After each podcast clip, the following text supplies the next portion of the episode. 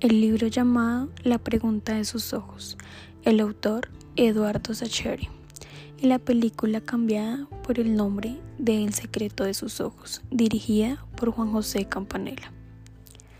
Cuenta la historia de Benjamin Champaro, un prosecretario judicial de institución criminal que después de su retiro se obsesiona con ser escritor y específicamente con escribir una novela sobre la investigación que adelantó su juzgado para resolver el asesinato de Liliana Coroto, ocurrido el 30 de mayo de 1968 en la ciudad de Buenos Aires.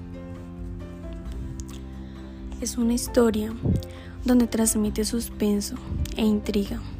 Puede pasar de ser un caso policial a un caso donde este hombre solo quiere hacer justicia y venganza por la violación y el asesinato de esta mujer.